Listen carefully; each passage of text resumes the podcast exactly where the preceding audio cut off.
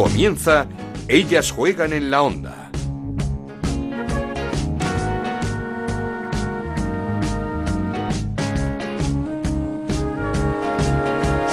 ¿Qué tal? Bienvenidos una semana más a Ellas Juegan, este podcast que hacemos en Onda Cero y en el que hablamos de fútbol femenino. Nos podéis encontrar en ondacero.es y en nuestra cuenta de Twitter en arroba Ellas Juegan OCR. Semana de cambios, sobre todo en el Barça, donde dimitió una figura fundamental en la sección femenina en los últimos años, fundamental en el crecimiento del equipo y en la consecución de una plantilla que han formado y que es digna de ganarlo todo. Dimitió María Teisidor, responsable del FUTFEN en Can Barça.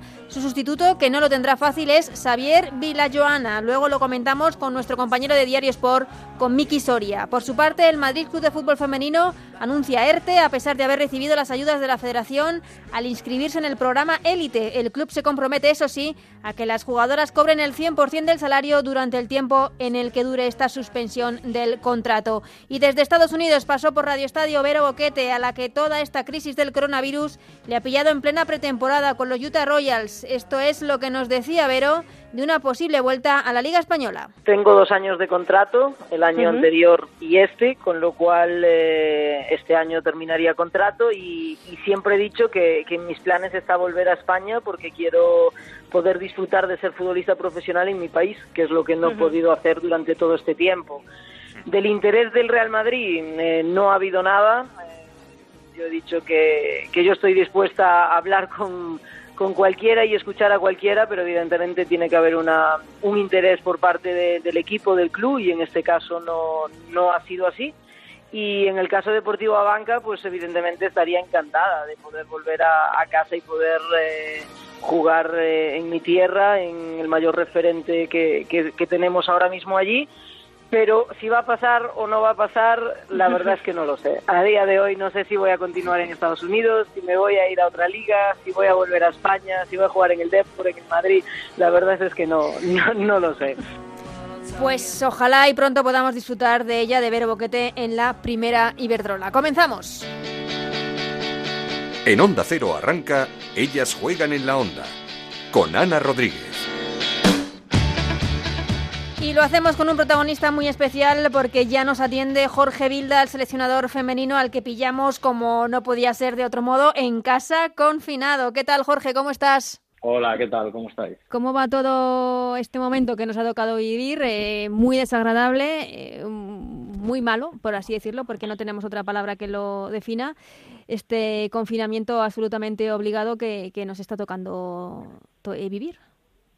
Pues así es, eh, a ver, preocupado con los datos, con todas las situaciones, las realidades que ves que está sufriendo la gente y por otro lado, pues con, como todos, con muchas ganas de, de, que pase esta pesadilla y mientras, pues intentando aprovechar al máximo un tiempo. Uh -huh. Por mi trabajo, pues no me permite mucho ver a mis hijos y ahora pues llevo un mes disfrutando de ellos muchísimas horas y también pues pues inventando muchas cosas para, para entretenerles, haciendo de profe, haciendo de niñera, estando con mi mujer y, y trabajando todo lo que se puede. Mm, y, y, dentro del trabajo se puede ir avanzando cosas, se puede ir mirando cosas, se pueden hacer cosas, eh, no sé si vídeos, tácticas, etcétera, cualquier tipo de, de trabajo se puede por hacer supuesto. durante este confinamiento. Sí, sí, por supuesto. Nuestro trabajo es infinito y además ahora con con toda la tecnología que, que, tenemos a nuestra disposición, pues, pues imagínate, desde hacer los análisis individuales de todas las jugadoras de las Beliefs, ver posibles rivales, ir analizando pues punto por punto a la selección y a través de videoconferencias pues reunido con el cuerpo técnico y con todo el staff, o sea que que sí, no, no paramos. La verdad es que no nos aburrimos absolutamente nada. Bueno, eso, eso es bueno. Es que eh, lo hablaba la semana pasada con una jugadora como Seila García, que os, a vosotros sí que os pilló todo como muy de repente. Fue bajar del avión desde una experiencia maravillosa como fue la Civil Leaves Cup en Estados Unidos, llegar, aterrizar y confinarse, todo en uno.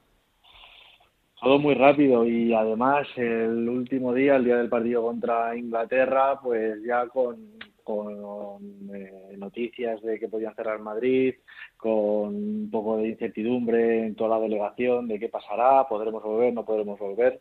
Nos tuvimos que reunir y, oye, nosotros no, en nuestra mano no estaba nada, lo único que podíamos es eh, concentrarnos para el partido, afrontarlo bien, mentalmente preparados y la verdad es que todo el mundo, jugadoras y, y toda la delegación, pues eh, vamos, lo hizo sensacional, actuó de forma excelente. Y luego, pues con el miedo de volver porque en Miami yo creo que cogimos el penúltimo vuelo que, que venía para España, así con, que con cierto miedo. Sí, porque eh, incluso en, en, la época, en, esas semanas que estuvisteis allí, en esos días, eh, empezó Estados Unidos a prohibir los vuelos que llegasen desde cualquier otro tipo de país, desde España.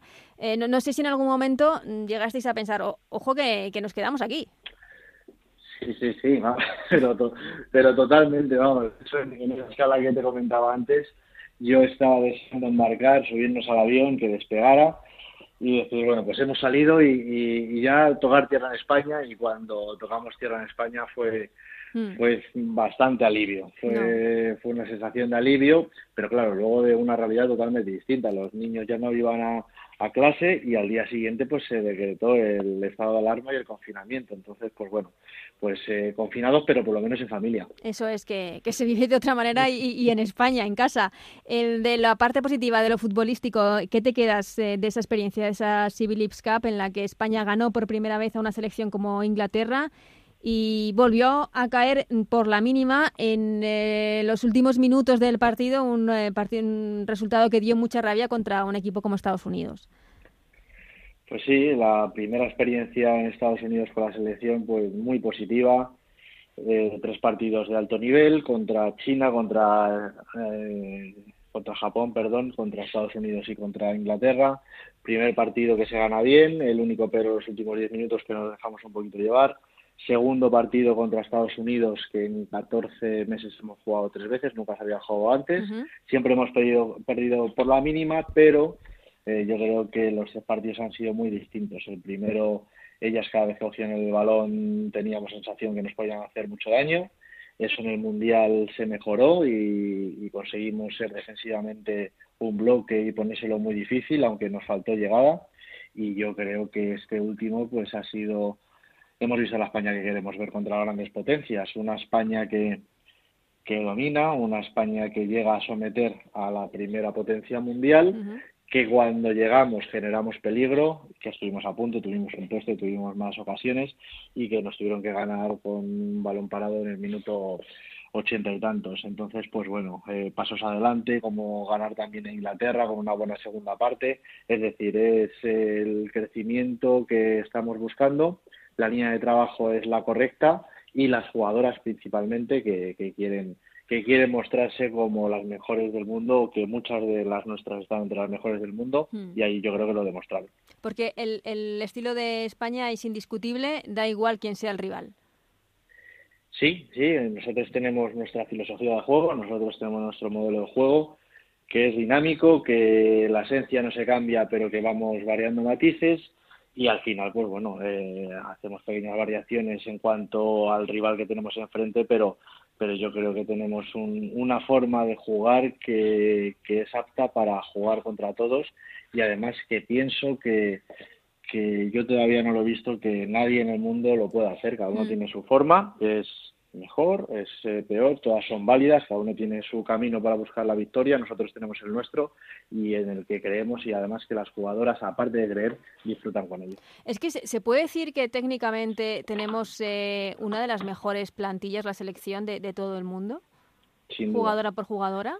Sin duda, a nivel futbolístico, mm. de talento, de calidad, no envidiamos, eh, no, envidiamos a, a nadie. luego, pues sí que hay ciertos matices que tenemos que seguir trabajando y aspectos como es el balón parado, es, es algo en el que tenemos un margen de mejora amplio, tenemos que también aprender a leer esos partidos, pero eso te lo da la experiencia competitiva, que cada vez estamos jugando más partidos. Mira, en estos últimos cuatro años hemos jugado más partidos que los anteriores ocho. Ese, es, ese es buen dato, buen dato también. Entonces, estamos haciendo pues un intensivo en experiencia y eso también pues se nota día a día y pues la verdad es que es una alegría ver al equipo competir contra selecciones de ese nivel y pues ofreciendo el máximo rendimiento. No, competir eh, y de qué manera porque Alexia Putellas fue elegida mejor jugadora del torneo. ¿Qué significa tanto para Alexia como para España eh, que eh, este, este galardón? Pues la verdad es que es algo que nos hizo mucha ilusión a todos, incluso pues a nivel personal eh, pues llegó a emocionar, ¿no? Porque para mí fue más que merecido. Eh, estábamos viendo el último partido del torneo, que era el de Japón contra Estados Unidos, que por cierto no estuvo tan lejos que, Japón ganase a Estados Unidos sí, empatase y, y, pudiéramos ganar. Estuvimos ahí esperando y entonces nos avisaron que Alexia podía ser la MVP del torneo y por vamos por unanimidad total todo el equipo que teníamos pensado irnos en, el descanso si la cosa pues se ponía mal para, para Japón dijeron no no nos quedamos aquí por si se lo dan acabó el partido se lo dieron hicieron una ceremonia la verdad es que a nivel de un mundial porque ya sabes cómo los norteamericanos organizan estas cosas y todos aplaudiéndola la verdad es que fue un momento para que recordaremos siempre todos eh, escuché a Alexia decir que le había pillado un poco por sorpresa todo esto. Eh, mm, ¿Crees que eh, jugadoras españolas del nivel de Alexia, del nivel de Jennifer Hermoso, del nivel de Irene, de Mapi, que lo único que les falta es creerse que en realidad sí que son de las mejores del mundo en su posición?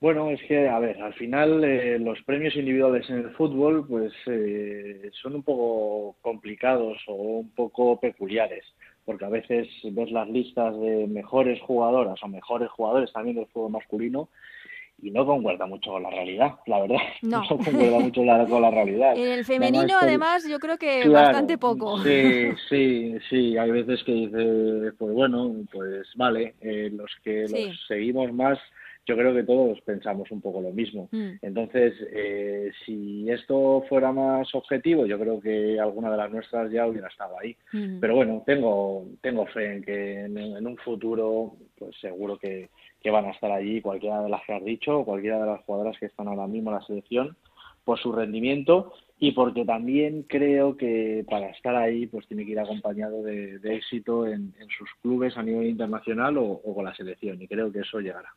Eh, ¿Te trastoca mucho que la Eurocopa pase a un año más tarde, a 2022? Bueno, es un, cambio de planes. Sí que es verdad que teníamos ganas de clasificarnos primero para estar en esa Eurocopa, que tenemos que clasificar. bueno, pero está, está, ahí, ahí ya. ¿eh? Bueno, bueno, hay que tenemos a Polonia que es nuestro rival y República Checa, pues que también que también es una gran selección. Pero pero bueno, queremos estar allí y si todo va bien estaremos. Y luego, pues teníamos ganas también de una gran cita dentro de un año y poco. Ahora parece ser, todavía no se ha hecho oficial, tenemos que esperar a que la UEFA haga oficial, que, se traslada un año, pero si es verdad que lo hace oficial, pues es un año más. Pero yo creo que lo tenemos que ver como un año más para, para prepararnos, es un año más que podemos seguir en trayectoria ascendente y positiva como seguimos ahora. Entonces, igual dentro de un año pues la selección puede tener más nivel, puede tener más experiencia y podemos optar a, llegar más alto. Entonces, pues bueno, yo creo que hay que hacer una lectura positiva. Eh, a nivel de jugadoras es cierto que no hay ninguna en edad de que digas, uff, es que no me va a llegar. En, en, ese caso no tienes ningún problema. Es que no, no miramos la edad, miramos el rendimiento de las jugadoras, pero hay muchos ejemplos, incluso en primera división femenina, de jugadoras con 39 años dando un rendimiento extraordinario. Y ya no solo en una temporada, sino las últimas seis. Y por ejemplo, ahora me estoy acordando de Vane Gimber. O sea, eh, lo de, lo de Vane es espectacular. También es, es algo que, que, no es normal, ¿no? Pero las jugadoras eh, cada vez entrenan mejor, cada vez tienen mejor nutrición, descansan mejor, se cuidan más. ¿Y eso qué quiere decir? Pues que las carreras deportivas van a ser más largas. Entonces ahora mismo ves la media desde la selección y dentro de dos años todas pueden llegar en su mejor momento de la carrera sin ninguna duda. Mm, y no sé, ha habido alguna jugadora, creo que fue Jennifer Hermoso el otro día en una charla con seguidores de, que organizó la, la federación, que se mostraba un poco mm, decepcionada por, en el caso de que la Eurocopa pase a 2022 porque creía que podían convivir perfectamente una Eurocopa masculina y una Eurocopa femenina. ¿Tú eres de la misma opinión o crees que el, fútbol femenino necesita más visibilidad sin tener la sombra del masculino en, en, en la misma temporada? Yo es que lo que creo es que si se toma esa decisión finalmente más que por la Eurocopa masculina, va a ser por los Juegos Olímpicos. Es que también hay unos Juegos Olímpicos en el que hay tres selecciones europeas implicadas y clasificadas que coinciden fechas. Entonces, creo que si al final toman esa decisión, va a ser más por eso. Eh, yo no creo que, o sea, que se superponga una masculina a una femenina y estoy seguro que, que la UEFA pues tomará la mejor decisión para todos y bueno pues solo nos queda esperar. Y sobre y sobre Jenny pues lo que creo es que como te decía antes que también ella tiene muchísimas ganas de, clasificarnos y jugar a Eurocopa. Y si te dicen un año más pues siempre es una es, es, algo que dices joder ahora un año más para esperar para esto claro es que, veníamos de ese, ese, gran mundial y, y, la espinita que teníamos de la anterior Eurocopa y era como ah quitárnosla cuanto antes no yo sí yo creo que todos hemos tenido hemos tenido esa sensación de, ya queríamos estar ahí. Pero bueno, habrá que esperar y, oye, quién sabe, igual es, es para bien. Y una Eurocopa que promete ser, eh, yo creo que la más potente de los últimos años, además en Inglaterra, brutal. Sí, además ahora si cambian, no sé cómo será, pero vamos a ver. En, a priori iban a hacer el partido inaugural de Anfield y la final en, eh, no me sale el estadio, en, en Wembley, en, Wembley efectivamente, no me salía ahora en Wembley, así que imagínate, imagínate poder estar en uno o en otro, hombre, mejor en el segundo, pero, pero si pudiéramos estar en, ah, es un, es para disfrutar, es una Eurocopa para disfrutar y queremos estar allí y tener, vivir todas esas experiencias. Pues termino, Jorge. Eh, estamos pidiendo una recomendación a modo de libro, de serie, de película para nuestros oyentes en esta en este confinamiento. ¿Cuál es la recomendación de Jorge Vilda? Pues eh, va a ser un poquito más más fútbol y más fútbol, sí, pero bueno, sí, porque ahora estoy con el fútbol a la medida del niño de Jorge Wayne. Es un libro, sí, es un libro que, que lo tengo de cabecera, que son pues infinitos ejercicios de la escuela holandesa, de los que sacas muchísimas ideas para pues juegos de posición, rondos, eh, aquí es donde nació toda la, toda esta metodología. Y la verdad es que pues bueno esto te ayuda a tener un dossier amplio para, para todos los entrenadores cuando cuando te pones delante del cuaderno del ordenador a planificar, pues tener variedad y riqueza. Así que pues preparándome para cuando volvamos a poder pisar el campo. Eso es lo que iba a decir. Esto es no parar de trabajar, estar en libro de cabecera, repasar y repasar y, repasar. Pues eh, Jorge, muchísimas gracias por estos minutos, eh, muchas gracias por habernos atendido, que vaya todo fenomenal en este confinamiento, que, que no pase nada y que nos podamos ver, eh, nos podamos ver en el campo cuanto antes.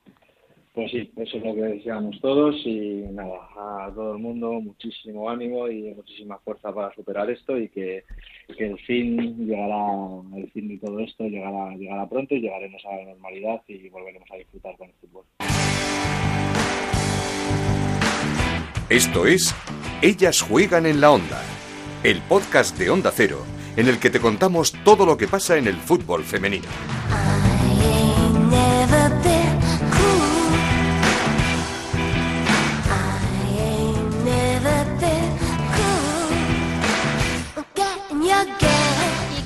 Decíamos al principio, dimisión de María Teixidor en el Barça, la responsable, la, la, figura primordial del fútbol femenino en el club azulgrana. Saludamos a Miki Soria, compañero del diario Sport, para analizar esta baja importante en Camp Barça. ¿Qué tal, Miki? ¿Cómo estás? Buenas, ¿qué tal?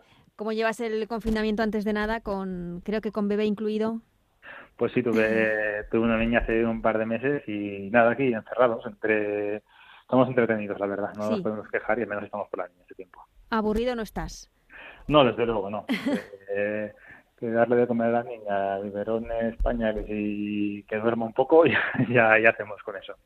Pues, eh, Miki, que queríamos preguntarte por esa dimisión la semana pasada, el pasado jueves, a última hora, de seis directivos del Barça, entre ellos de María Teixido, eh, secretaria de la Junta y además eh, la responsable del fútbol femenino. ¿Cómo crees que puede afectar esto a, la sección del fútbol femenino del Barça? Porque María se haya convertido en una pieza fundamental. Pues sí, la verdad es que fue, fue una noticia sorprendente porque no era en principio una de las directivas señaladas por, señaladas entre comillas, por José María Bartomeu para hacer ese relevo en, la Junta y fue decisión propia de, María a través de, bueno, a partir del, del Barça el famoso caso de, supuesto espionaje por parte de unas cuentas en Twitter y en redes sociales a, determinados medios, a determinados futbolistas. Y todo eso derivó pues, en la salida de, María, una directiva que poco a poco, desde que se la fueron eh, encaminando hacia el Barça femenino, ha hecho un trabajo impresionante. Antes estaba el vicepresidente Jordi Mestre, eh, hasta su dimisión estaban un poco los dos mano a mano. Cuando Jordi Mestre dejó el club, fue María la que se encargó de tomar las riendas y desde entonces, la verdad, eh, ha ido acompañado todo de decisiones lógicas, coherentes, que ha ido muy bien de la mano con, con el team manager, con, con Markel Zubizarreta, a la hora de confeccionar una plantilla que ya se ha visto este año, hasta, hasta que el coronavirus nos ha dejado que estaba dando muy buen rendimiento y la verdad es que el trabajo que se puede eh, destacar de, de, todo, de todo este tiempo es, muy positivo. ¿Cómo afectará a partir de ahora? Eh, teóricamente, y ella misma lo ha dicho, no debería cambiar demasiado. A nivel de planificación de la plantilla están los miembros puestos y no debería haber cambios sustanciales.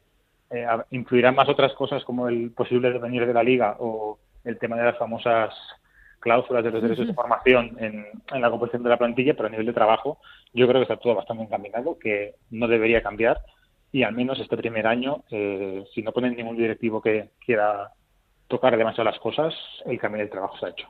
Sí, eh, este año que estamos a expensas de si se va a reanudar o no la, la, competición, ya sea la Liga, la Copa como la Champions, ¿crees que el Barça no va a sustituir esa figura de María Teixido hasta, no sé si decir ya no la próxima temporada, sino hasta las eh, elecciones del 2021? Es difícil decirlo porque realmente no se conocen muy bien los planes de, San María Bartomeu a la hora de esto, de, acabar de, añadir algún miembro más a la Junta, que es una cosa que necesita hacer, y eh, qué funciones quedarían pues para los diferentes miembros que permanezcan en ella. Eh, yo veo complicado que alguien, ya no este año, sino de cara al que viene, con el trabajo que se ha hecho, pueda eh, empezar ningún proyecto de cero ni, ni, hacer algo más que no sea continuar con el, con el modelo seguido hasta ahora. A partir de entonces, no lo sé. hay elecciones en 2021 como tarde. Si no se complican más las cosas, pues camparse es una cosa que, ¿no? que nunca, nunca sabremos. Yo, si fuera un candidato a la presidencia del Barça en 2021, no pediría el teléfono de María Teixidó porque el trabajo que ha hecho es muy bueno y ya sea con un candidato supuestamente continuista o quien pudiera venir, seguro que su experiencia sería bien recibida. Mm, eh, además, fue una figura también clave para la consecución de ese patrocinador propio que tiene la sección femenina y que le hace ser una sección rentable.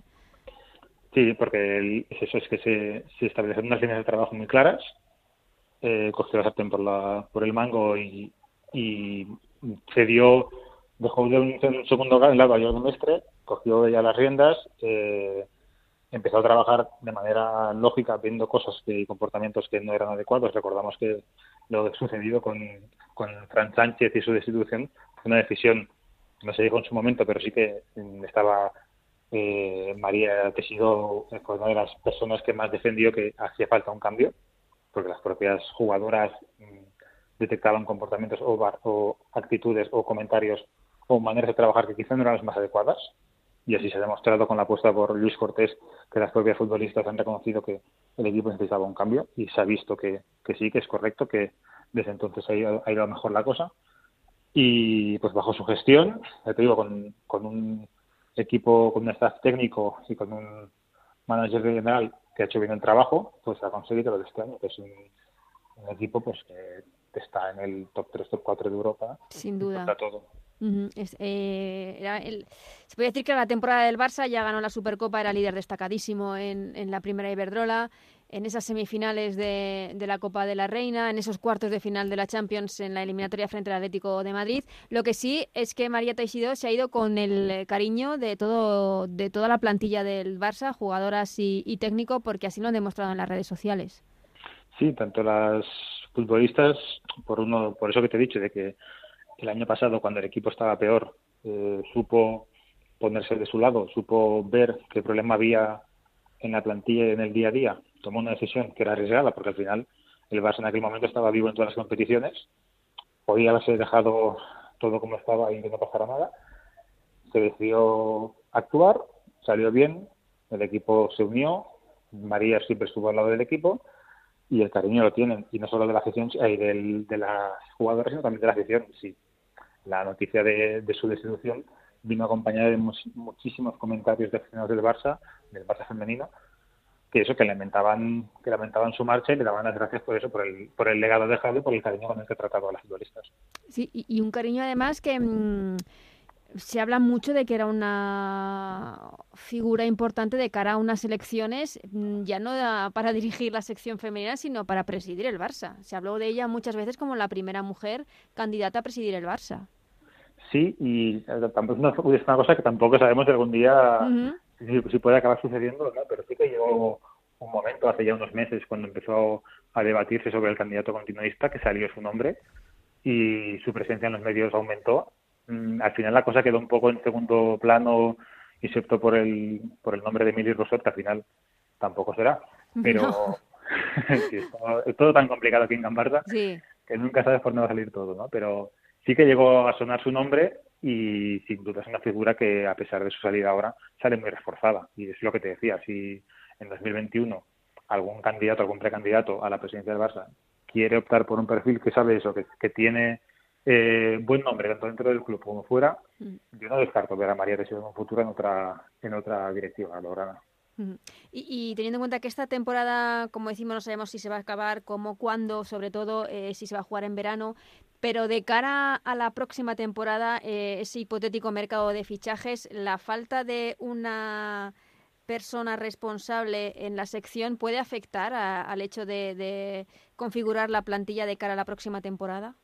No, yo creo que no, mm. porque la planificación, que seguro que está más que hecha hace hace algún mes o incluso pueden seguir haciéndola, pero bueno, que las, las bases están hechas, las posiciones que han de reforzar, la sabe, tanto, tanto el cuerpo técnico lo habrá hablado con como Marcel Subizarreta, que es el team manager, que al final es el que negocia y se encarga de, gestionar y negociar todo y trabajar en todo esto, sabe bien eh, cuál es el presupuesto, cuál es la qué es lo que necesita el equipo y a partir de ahí trabajar. Ya hay nombres, ya saben, ya sí ha habido contactos con varios futbolistas yo creo que influirá más eso, de saber si X futbolista que tiene, eh, que acaba contrato, si puede salir de un determinado club con un a coste cero o si la cláusula de 500.000 euros que ha puesto un equipo para que no salga acabará, acabará surtiendo efecto o no, que no lo demás. Porque ya te digo, los nombres, mmm, te diré que están, que están los, las jugadoras fichadas ni mucho menos, pero sí que, que la lista debe ser muy corta y que los contactos con la mayoría ya están establecidos y que no está ni mucho menos eh, a, medio, a medio camino, ¿sabes? Ya aprovecho y te pregunto por esos, esas cláusulas de formación, eh, esos derechos de formación que se han incluido en el convenio colectivo, no sé qué, qué te han parecido. Me parece que a la hora de hacer un, el, el convenio descolaron un gol a las futbolistas, porque al final... Ya, pero lo que no se entiende es que hay un sindicato que ahí que está, que está negociando por ellas. Claro, claro, es, es surrealista. Más que nada porque, o sea, yo creo que al final la, habrá algún ente de UEFA, de FIFA, que pondrá coto a esto y no dejará que, que, fútbol, que jugadoras menores de 23 años estén atadas de pies y manos a un club con unas cláusulas eh, surrealistas. Sea, pedir 500.000 euros, 250.000 euros en el fútbol femenino es de locos. Sí, y, y, además mm, ya no solo las cantidades absolutamente desorbitadas, sino que no se establece muy bien quién es el club que te ha formado, porque hay jugadoras, por ejemplo, las jugadoras del Levante que apenas llevan un par de años en el Levante, ¿no? Y, quizá tanto Ona como Eva Navarro serían otros clubes los que tendrían que beneficiarse de esa cláusula de formación. Exacto, exacto. A ver, es una cosa que, que según quien, a quien se la, se la preguntes, te dice que, bueno, que de los 500.000 euros al final eh, una gran parte iría, por ejemplo, en el caso de una, para el Barça, porque el Barça ha sido el club que la ha formado hasta hace dos años. Pero independientemente de eso, es que 500.000 euros es una cifra que pagan por, las, mejores futbolistas del mundo. Sí. Y no es por desmerecer a todas las que están en la lista, pero obviamente la, realidad es, es otra. No, y además que eso lo tendrán que mirar porque eh, también favorece la fuga de talento de España, porque eh, si tú vas a un club extranjero, no, el club extranjero no tiene que pagar esta cláusula. Y, y, y, en el caso que se fueran esos futbolistas al extranjero, si vuelven a España y tienen todavía menos de 23 años, volveremos a estar en lo mismo. Exactamente, es, y es una cosa que si no arreglas este año, el año que viene, imagínate que este año, por lo que sea, se enquista la cosa y estas futbolistas se ven obligadas a continuar, que ya me dirás. O sea, mm. te obligan a seguir en tu club, quieras o no, porque no, no tienes manera de, desligar, de desligarte de él, porque hay estos precios, pero es que el año que viene vuelve a estar igual. Porque el año que viene todas las futbolistas menores de 23 años que acaben contrato les volverá a pasar lo mismo. Si el club de turno se inventa que va a su, su libertad vale un millón de euros, pues mira, ahí seguirá. No es, no serio.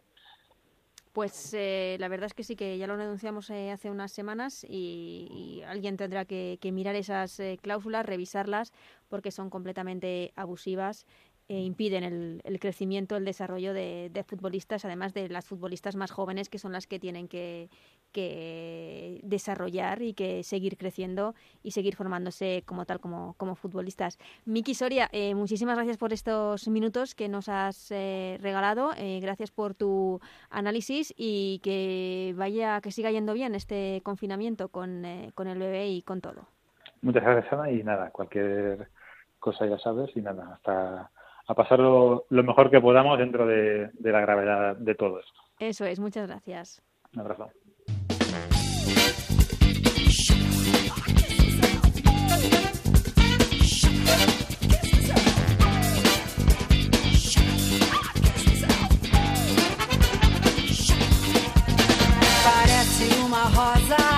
Pues hasta aquí este programa, este Ellas Juegan de esta semana, con ese protagonista tan especial, con esa charla con Jorge Vilda, el seleccionador nacional. Eh, intentaremos estar, como siempre, la próxima semana con todos vosotros. Hasta entonces, que lo paséis lo mejor posible en estas semanas que quedan aún de confinamiento y que seáis muy felices. Adiós.